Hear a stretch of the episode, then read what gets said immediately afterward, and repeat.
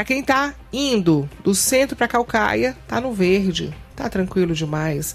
Tem alguns pontinhos mais complicados, né? Em alguns quarteirões aí o trânsito fica mais difícil, mas o resto tá tranquilo. Agora são 7 horas e 27 minutos. Vamos seguir aqui com informação para você. Quem é que tá por trás? Segurança. Bora falar de segurança. Quem é que tá por trás de um grande julgamento? Em duas reportagens especiais, a repórter Manuela Campelo mostra pra gente os bastidores do maior júri da história do Ceará. O julgamento dos acusados pela chacina do Curió. Vamos ouvir? O júri do Curió não é resultado de um processo comum.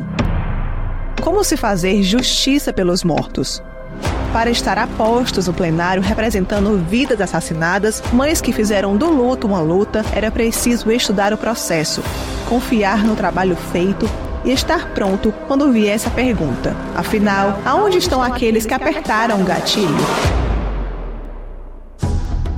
O Ministério Público do Ceará passou meses reunido com a banca de promotores que atuou no maior julgamento do Estado. Enquanto isso, servidores do TJCE também se preparavam para abrigar o momento e manter os jurados incomunicáveis para que as sessões não fossem anuladas mesmo após iniciadas. Meses antes da primeira sessão, o Ministério Público instituiu uma comissão. Quem estava por trás das 11 mortes de inocentes no Curió? Para a promotora Alice Iracema, o ponto de partida para apurar o caso já deixou claro que não seria fácil a condução do processo. O ponto mais difícil desse, dessa investigação, da apuração desses fatos, foi investigar quem sabe investigar. Esse é o ponto principal. Por quê? Porque foram recolhidos cápsulas dos locais onde as, as vítimas morreram, foram testemunhas foram amedrontadas. Então, a, o NUAV teve uma participação muito importante. Os, os promotores de justiça é, prestaram essa assistência às, às, às vítimas, porque esse depoimento delas foi muito importante. E aí a gente teve essa.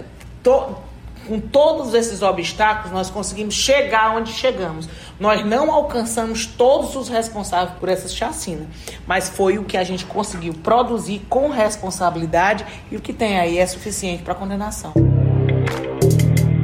desde o dia seguinte ao massacre, quando surgiram os primeiros indicativos que policiais estavam por trás do crime, o procurador-geral à época designou um grupo de promotores para acompanhar o inquérito, que tão logo se tornaria um dos casos mais emblemáticos já vistos no órgão, como também diz o promotor de justiça Luiz Bezerra. No próprio inquérito, há relatos de testemunhas que disseram que tanto na nos dois pontos onde estava ocorrendo aglomeração de policiais e com as mesmas características daqueles que fizeram a execução do delito, que sejam homens encapuzados, com coletes ou roupas pretas, estavam aglomeradas em dois pontos específicos. É, na verdade, três pontos específicos. Na base do crack é possível vencer, que era um antigo posto que havia, na praça próximo da igreja São José e também próximo de uma rotatória. E aí tem testemunhos que dizem, eram em torno de 100 pessoas. Eu posso te dizer o seguinte, que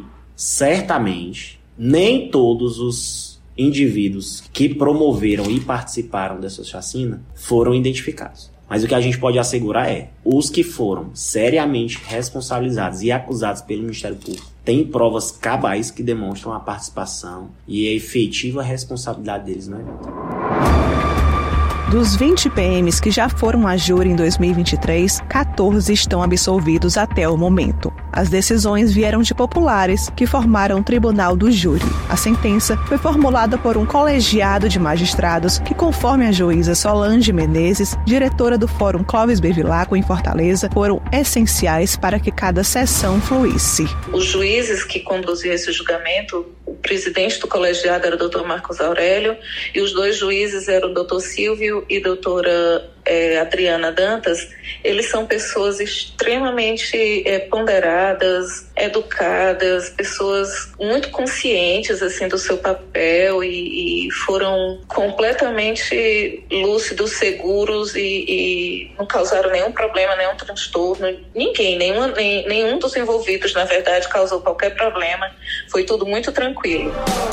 Os próximos julgamentos do Curió já devem acontecer em um novo espaço, porque o fórum agora passa por reforma que deve durar pelo menos um ano. Enquanto isso, o MP pede anulação de parte dos júris na tentativa de reverter a absolvição de alguns policiais militares. Há ainda réus em que estão em grau de recurso. E a gente não sabe quando se vem todos de uma vez, se devolvem só um, se, se transitam julgado para um e para o outro não.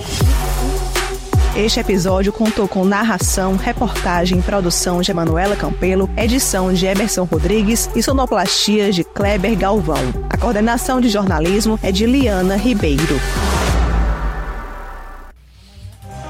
E amanhã tem outra reportagem, viu? Essa série especial, a gente continua com ela.